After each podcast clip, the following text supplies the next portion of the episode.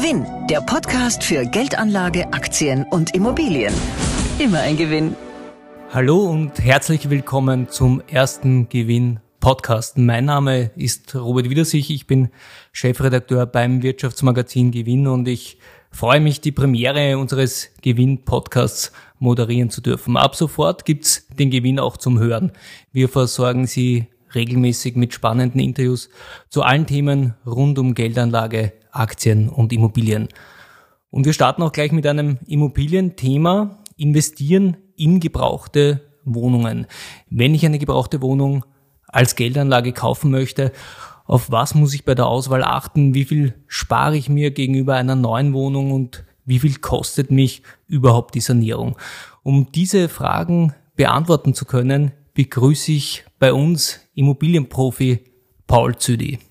Ja, lieber Robert, äh, große Ehre, dass ich mitwirken darf, äh, vor allem bei der ersten Ausgabe. Vielen, vielen herzlichen Dank für die Einladung und ich freue mich auf ein spannendes äh, Interview mit vielleicht vielen Denkanstößen, Impulsen für die zukünftigen Gewinnmagazin oder Gewinn-Podcast-Zuhörer.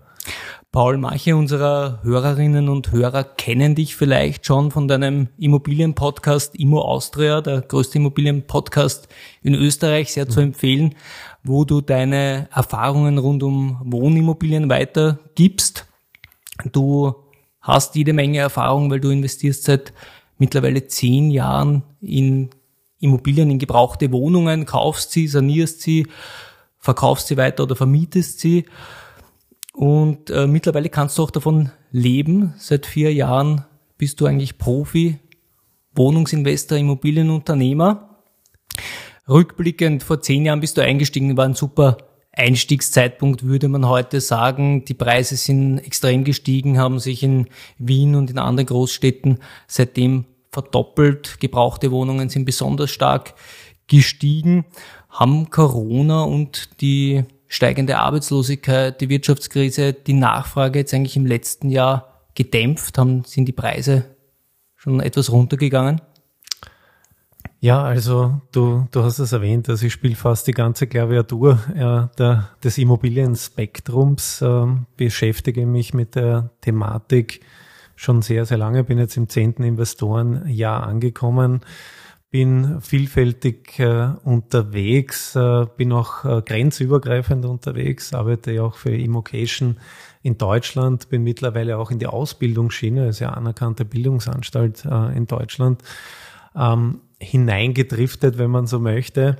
Und Immobilien sind halt eine Leidenschaft und was Corona, ja, um auf deine Frage einzugehen, uns allen gezeigt hat oder die Pandemie, wenn man so möchte, ähm, ist, dass die Wohnimmobilie Stand heute der große Krisengewinner ist. Ja, warum? Man spürt, äh, die Leute haben Angst, man spürt, was passiert äh, im Gewerbebereich, vor allem in der Gastro, in der Hotellerie etc. Jetzt die Logistik klarerweise ausgeklammert, das ist ein anderes Paar Schuhe. Aber gewohnt werden muss immer. Ja, und äh, ich will jetzt gar nicht bemühen, die Thematiken Homeoffice ist gekommen, um zu bleiben beispielsweise.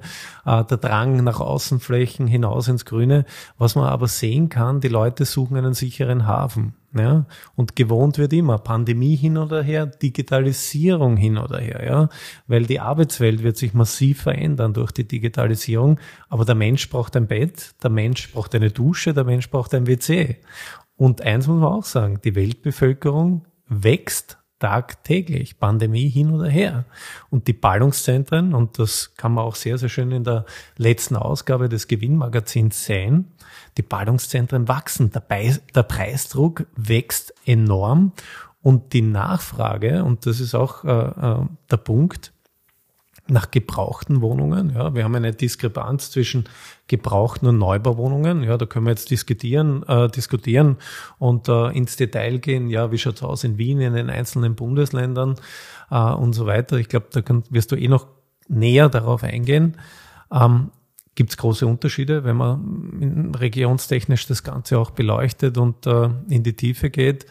Aber am Ende des Tages ist die Immobilie, und ich habe das auch im Artikel als ja relativ provokativ, aber bewusst provokativ gesagt, ist die Immobilie das neue Sparbuch.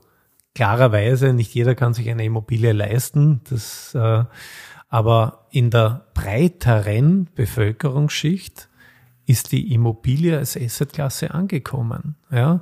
Und wenn man äh, sich umhört, es wird allerorts diskutiert, sollten wir uns nicht vielleicht eine Immobilie kaufen, weil am Sparbuch kriegt man keine Zinsen mehr. Ja?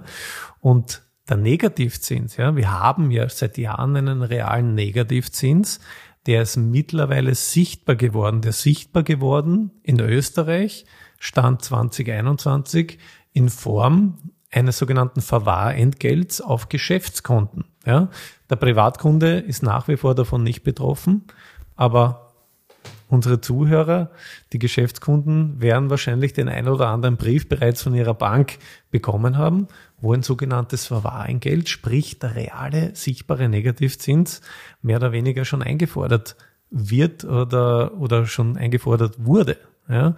Und das sind alles Aspekte, die befeuern den Ran auf die sogenannte Wohnimmobilie. Die gebrauchte Immobilie sehr gefragt. Also es geht ja auch darum, gibt es noch welche? Ist, am Ende des Tages dreht sich ja alles immer um das Thema Supply and Demand, Supply, Angebot, Nachfrage. Wenig Angebot, sehr viel Nachfrage. Also das kann man auf alle Fälle äh, reflektieren. Wie haben sich die letzten zwölf Monate im Rahmen der Pandemie im Wohnungsmarkt, am Wohnungsmarkt bewusst ähm, entwickelt? sehr, sehr viel Nachfrage. Ja, ich kann mich dunkel zurückerinnern, wie wir mit dem Imo Austria Podcast äh, im März letzten Jahres gestartet sind, ähm, hat man nicht genau gewusst, in welche Richtung geht es. Ja, das war alles unbekannt. Man hat nicht gewusst, was passiert. Äh, alle haben Angst gehabt. Alle waren verhalten. Die Aktienmärkte haben nachgegeben und so weiter. Und dann sind vermehrt Leute an mich herangetreten und gesagt, Paul, ja, jetzt, jetzt warte ich ab. Jetzt werden die Preise fallen und im Sommer und im Herbst kaufe ich dann ein, zwei Zimmerwohnungen in Wien beispielsweise oder in Graz oder in Linz. Ja? Und wie man sprichwörtlich der 30. mit derselben Story äh, vor mich, vor mich äh, ja, an mich herangetreten ist, habe ich gewusst, es gibt nur eine Richtung für die Immobilienpreise und das ist der, der Norden. Ja? Weil wir leben in einer Zeit, wo viel vererbtes Geld herumschwirrt. Wir leben in einer Zeit, wo die Leute doch gut verdienen, hoher Akademikeranteil äh, herrscht in Relation zu früher. Es hat sich ganz gut entwickelt. Und wir leben in einer Zeit des billigen Geldes, wo die Veranlagungsalternativen fehlen. Und ich glaube, das sind Aspekte, wo man jetzt, wenn man jetzt kurz nur diesen Privatinvestor betrachtet, wenn man jetzt so rüberschaut, was machen die Institutionellen? Naja, die müssen sich auch überlegen und man spürt sehr, sehr stark, wie die auf den Wohnungsmarkt in Österreich, vor allem auch in Wien drängen. Also das ganz klar die Zahlen äh, deuten darauf hin, vor allem die deutschen Investoren sehr, sehr stark investiert im Wohnungsbereich. Kleine Lebensversicherer etc. für den Deckungsstock, die risikolose Kapitalanlagen brauchen, die gehen immer tiefer und die akzeptieren immer geringere Renditen. Ja? Und das sind alles Aspekte, wo ich glaube, ja, wenn wir auf einem ähnlichen Zinsniveau bleiben, dass in den nächsten Jahren, und da spreche ich zumindest einmal bis an Zeitraum 2025, wir steigende Immobilienpreise in den Ballungszentren Österreichs sehen werden. Dann nimmst du gleich die nächste Antwort auf die nächste Frage vorweg. Also das heißt, du würdest auch beim heutigen Preisniveau weiterhin in Immobilien investieren? Pauschal ist so eine Antwort natürlich immer schwierig, wenn wir uns die Gesamtsituation betrachten, aber ich äh, glaube, glaub, Robert, du kennst meinen Spruch, ich sage immer lieber unperfekt äh, begonnen als perfekt gewartet. Und wenn man Kapital hat und wenn man ähm, die gewissen Werkzeuge auch hat, wenn man das gewisse Know-how hat, das Netzwerk hat, dann ist es meiner Meinung nach klug, in Wohnimmobilien zu investieren. Weniger klug wäre, sich irgendwie mit der Herde in irgendwelche Risikogebiete äh, treiben zu lassen, nur auf Jagd nach Rendite, wo man vermeintlich am Papier eine höhere Rendite bekommt, die aber in den meisten Fällen wahrscheinlich weniger nachhaltig ist und wo man eher mit Wertverlusten kalkulieren muss. Und äh, deswegen bin ich nach wie vor ein großer Freund von Ballungszentren. Ich bin nach wie vor ein Freund von Wohnungsinvestments, ja, Wohnimmobilieninvestments. Ich bin aber und das ist vielleicht eine kleine Warnung an dieser Stelle, man muss sein Investment klug austarieren, also nicht overleveraged an die Sache herangehen, schauen, dass man konzeptionell herangeht, strukturiert, dass man weiß, okay, was ist überhaupt meine Strategie? Bin ich Cashflow-Investor auf der einen Seite? Ja, muss ich hohe Cashflows erzielen, um meinen Lebensabend damit bestreiten zu können? Oder bin ich der Vermögensinvestor? Ja, wofür mich primär wichtig ist, dass ich über die Tilgung sukzessive Vermögen aufbaue und auch an der Wertsteigerung partizipiere. Ja, und das sind wesentliche Faktoren. Und ich glaube, wenn man das System verstanden hat, wie das System Immobilie und wie die Magie, der Leverage-Effekt, wie die wirken, dann macht die Wohnimmobilie als Assetklasse, als Investment absolut Sinn. Absolut. Ja. Jetzt hast du gesagt, nicht jeder kann sich eine Wohnung leisten, schon gar nicht eine Neubauwohnung. Die sind schon auf einem sehr hohen Niveau. Wir haben anfangs schon über die starken Preisanstiege gesprochen. Gebrauchte Wohnungen sind freilich immer noch günstiger als neue. Im Schnitt kosten neue Wohnungen in den Ballungszentren um 25 bis 50 Prozent mehr als gebrauchte. Die Grundbuchexperten von Immo United haben für den Gewinn in der Märzausgabe die Kaufverträge im Jahr 2020 ausgewertet. Ergebnis im Schnitt über ganz Wien kostet eine gebrauchte Wohnung schon 4000 Euro pro Quadratmeter, eine neue aber 5200 Euro. Es schwankt natürlich stark innerhalb und außerhalb des Gürtels, Randlagen, Villenlagen. Aber das sind so mal die Durchschnittswerte, die geben eine ganz gute Orientierung. Oder anderes Beispiel Linz, 2800 Euro pro Quadratmeter für gebrauchte Wohnungen. 3900 Euro für neue Wohnungen. Paul, ab welchem Quadratmeterpreis würdest du in Wien jetzt auf eine Wohnung aufmerksam werden und sagen, na, die schaue ich mir jetzt einmal genauer an? Also Stand heute, und du hast ja die äh, Summen erwähnt, und ich glaube, wesentlich ist noch einmal zu unterstreichen, du sprichst wirklich von verbücherten Kaufpreisdaten. Ja?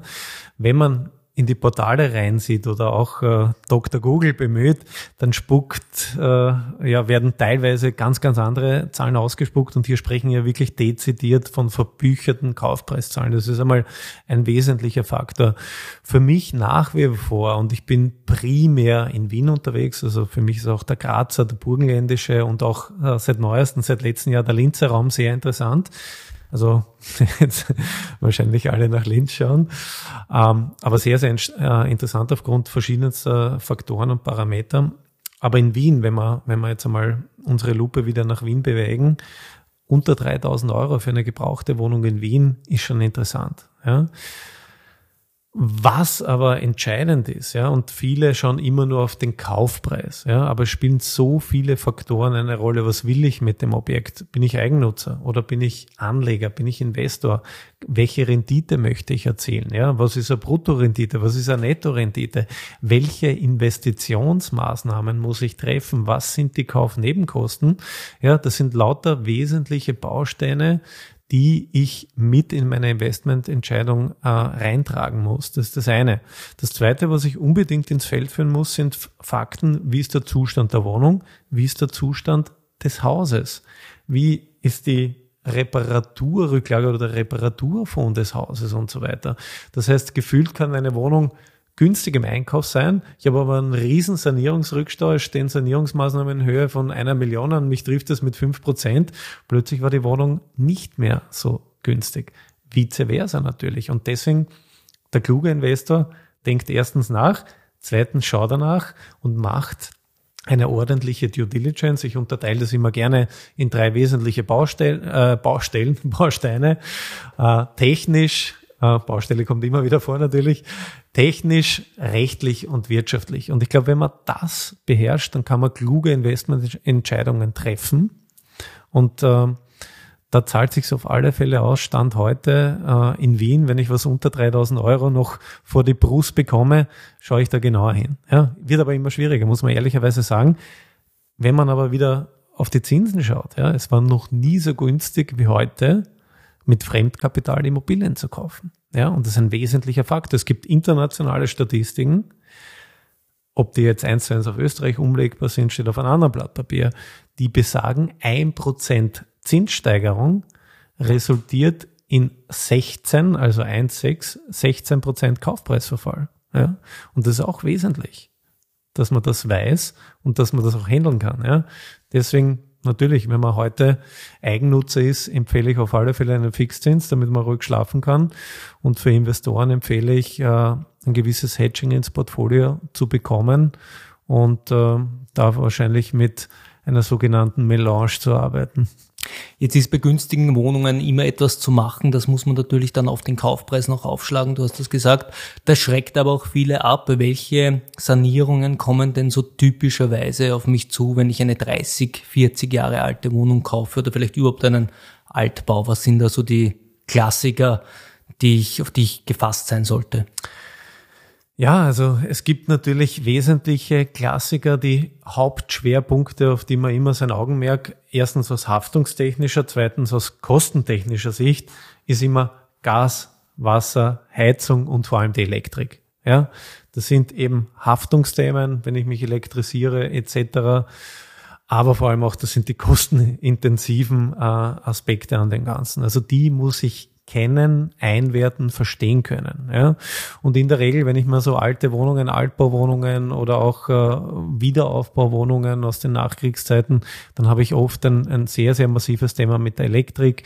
Ich habe oft, wenn ich Gasetagenheizungen habe, äh, jetzt das Thema mit Umrüstung auf Brennwertgeräte etc. Das heißt, das sind sehr, sehr kostenintensive Themen, wo ich teilweise bei der Elektrik die Blechrohre, die sogenannten Bergmannrohre noch rausnehmen muss und nicht nur neue Leitungen ziehen muss. Ja, abgesehen jetzt vom Sicherungskasten ist das nächste Thema und, und, und. Also da gibt's ja unglaublich viele Faktoren.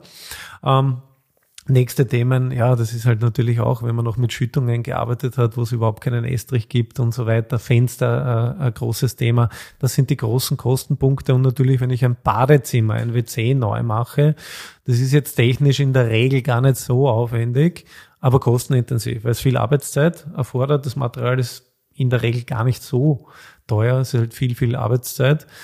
Und ja, also wenn man eine 0815, 50 Quadratmeter Wohnung beispielsweise komplett kernsanieren muss, dann kann man schon rechnen mit äh, ja, 1000 Euro äh, pro Quadratmeter Sanierungskosten aufwärts, meistens sogar. Es kommt halt wirklich am Ende des Tages immer darauf an, was wird wirklich gemacht und auch, und das kann ich nur jedem raten, der seine Wohnung dann vermieten oder vielleicht auch verkaufen möchte, immer zielgruppenorientiert zu sanieren. Ja?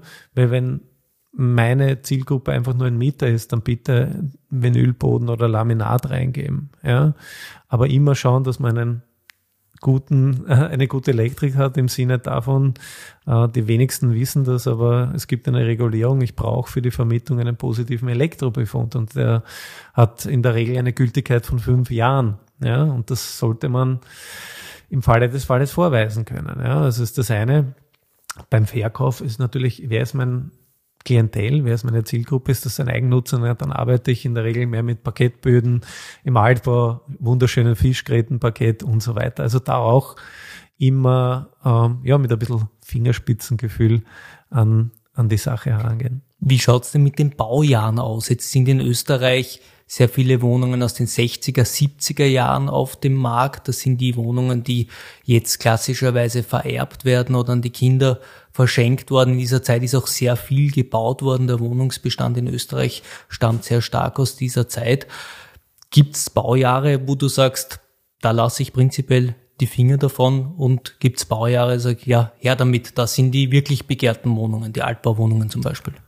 Ehrliche Antwort, bei mir ist es Baujahr nicht entscheidend, sondern am Ende des Tages äh, der ja, ökonomische Output. Äh, das ist immer Risk-Reward, wenn man so will auch.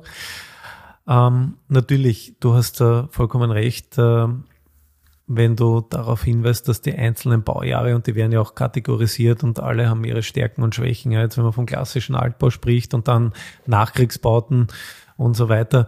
Für mich ist aber entscheidender, sind solche Objekte gefördert errichtet worden. Beispielsweise. Ja, warum? Weil wir basierend auf unserem Mietrechtsgesetz dadurch Einschränkungen haben könnten. Ja, und das gilt natürlich als für mich als Investor, als Vermieter zu eruieren. Ja, gibt es da wesentliche Einschränkungen in der Mietzinsbildung? Ja, ähm, das ist entscheidend und natürlich, wenn man sich dann den Grundriss beispielsweise anschaut, ja, in den, so wie du erwähnt hast, 60er, 80er Jahren, wo wir einen relativ großen und ich glaube fast, fast äh, ein Drittel, zumindest zwischen 25 bis 30 Prozent liegt es, glaube ich, des, des Bestandes, des Wohnbestandes in Wien, wenn ich, wenn ich richtig informiert bin, äh, stammt aus den Jahren. Das ist natürlich, weil Wien auch sehr, sehr stark im Krieg zerstört wurde, dann die Wiederaufbauhäuser und dann sehr, sehr stark gefördert, auch mit Wohnbauförderungsgesetz 68 etc. Ähm, sehr, sehr viel entstanden. Dort hast du in der Regel halt noch die alten Grundrisse, weniger Außenflächen, dünne Wände, ja, die Küche meist noch separiert.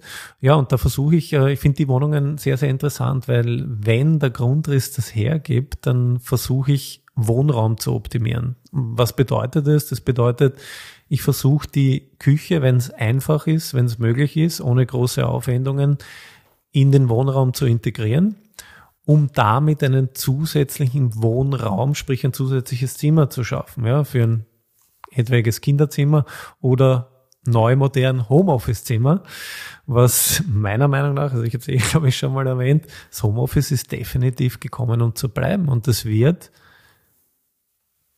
den, ja, den Bedarf nach Wohnraum, glaube ich, auch nachhaltig ein Stück weit verändern. Ja? Und dahingehend bin ich äh, sehr bemüht, äh, das Beste, das Maximum aus jedem, aus jeder Sanierung, aus jeder Wohnung auch äh, herauszuholen. Und da eignen sich eigentlich aus diesen Baujahren Wohnungen ganz, ganz gut äh, in vielen Fällen, um, um das Ganze zu optimieren. Ja.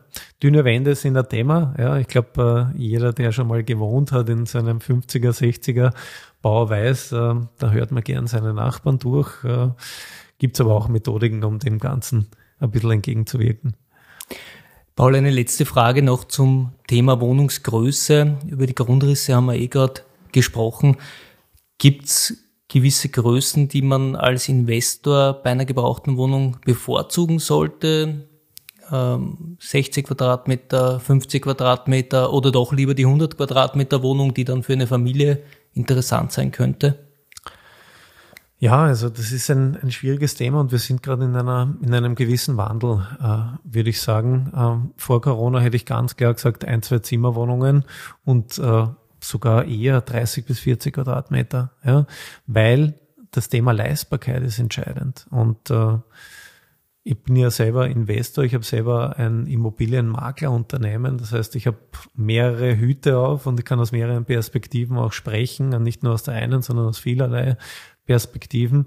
Und am Ende des Tages kommt immer alles bei dem Thema Leistbarkeit zusammen. Und entscheidend ist, ja, was wirklich spürbar ist, unter 800 Euro in Wien beispielsweise oder auch in anderen Ballungszentren da, aber kommt darauf an, ob jetzt Graz, Linz ist wieder ein bisschen niedriger als in Graz, würde ich da eher bei 600 Euro ansetzen. Äh, Salzburg, Innsbruck wieder eine andere Paar Schuhe ist weit teurer als Wien, ja. Aber in Wien, um zu bleiben, um in Wien zu bleiben, also unter 800 Euro ist die Vermietbarkeit sehr, sehr einfach. Ja. Ist für Investoren einfach, weil wir haben unglaublich großen Anteil an Single-Haushalten. Also wenn man, gibt Statistiken, die sagen, 1975 hatte Österreich 700.000 Single-Haushalte. Stand heute fast 1,4 Millionen. Also die Single-Haushalte haben sich verdoppelt. Das heißt, der Bedarf nach kleinem, leistbaren Wohnraum ist definitiv da. Du hast viele Studenten, du hast viele Berufsanfänger, junge Pärchen.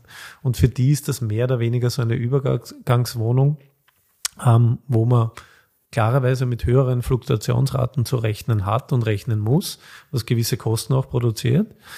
Äh, aber am Ende des Tages ist auch das die Schiene, die ich fahre. Wie sich das jetzt nachhaltig verändern wird, ja, eben Stichwort Homeoffice, eher der Bedarf nach Freiflächen, nach außen gehen, das wird man sehen. Der Bedarf, der Wunsch ist da, aber der Wunsch ist meist nicht realisierbar, umsetzbar aufgrund der Leistbarkeit. Und wenn ich jetzt in einen Sektor gehe, über 1000 Euro in Wien, dann habe ich rapide weniger Klientel, dass ich, also Nachfrage, Klientel an, an, an Mieterklientel. Und gleichzeitig geht aber die Kurve der Ansprüche massiv nach oben. Ja, das muss man auch. Also da muss alles picobello sein, passen, da darf kein Kratzer in der, im Parkett oder in der Wand oder was auch immer sein. Also da geht es wirklich, wenn man das äh, in Zeiten wie diesen noch sagen darf, da geht die Kurve exponentiell nach oben. Ja? Und äh, da muss halt jeder dann abwägen und austarieren, okay, wie ist meine Investmentstrategie? Ich kenne aber auch Leute, die fahren ganz gut mit WG-Vermietungen, mit Familienvermietungen. Aber, und das ist auch Warnung an dieser Stelle, man muss sich halt immer fragen, wo kaufe ich? Habe ich dort, wie, wie ist in dieser Region, in diesem Gebiet, und das ist wirklich ein ganz, ganz wesentlicher Tipp, wie schaut dort das Eigentümer zum Mieterverhältnis aus? Wie viele Menschen wohnen dort im Eigenheim? Wie viel zur Miete? Weil ich kann am Papier eine wunderschöne Rendite dort haben, einen günstigen Einkaufspreis, nur ich habe dort keinen Mieter. Und die, die dort mieten, die wohnen in der Regel in der Genossenschaft oder in der Gemeindebauwohnung. Ja? Und wenn ich jetzt in Wien eine drei, vier Zimmerwohnung, ja, 100 Quadratmeter kaufe und die vermieten möchte, da muss ich mir die Frage stellen, wer kann sich die Miete leisten? Wer ist überhaupt mein Klientel? Und warum kaufen die nicht selbst bei dieser Zinslandschaft, die wir haben? Oder warum nehmen sich die nicht eine günstigere Genossenschaftswohnung?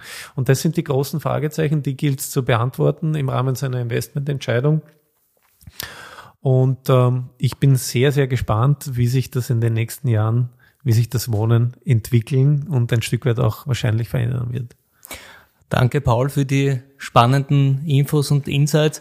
Noch mehr Infos zum Thema gebrauchte Wohnungen lesen Sie in der Titelgeschichte unserer März-Ausgabe. Die finden Sie digital in unserem Artikelarchiv auf gewinn.com. Einfach unter dem Punkt Mein Gewinn registrieren und unser Archiv einen Monat lang kostenlos testen. Den Link gibt's in den Show Notes. Als Gewinnabonnent haben Sie natürlich dauerhaft Zugriff auf alle digitalen Gewinnausgaben der letzten Jahre. Wer beim Thema Immobilien noch mehr in die Tiefe gehen will, am besten auch beim Immo Austria Podcast von Paul Züdi jede Woche neu reinhören. Danke fürs Zuhören und bis zum nächsten Mal. Vielen Dank. Gewinn, der Podcast für Ihren persönlichen Vorteil. Immer ein Gewinn.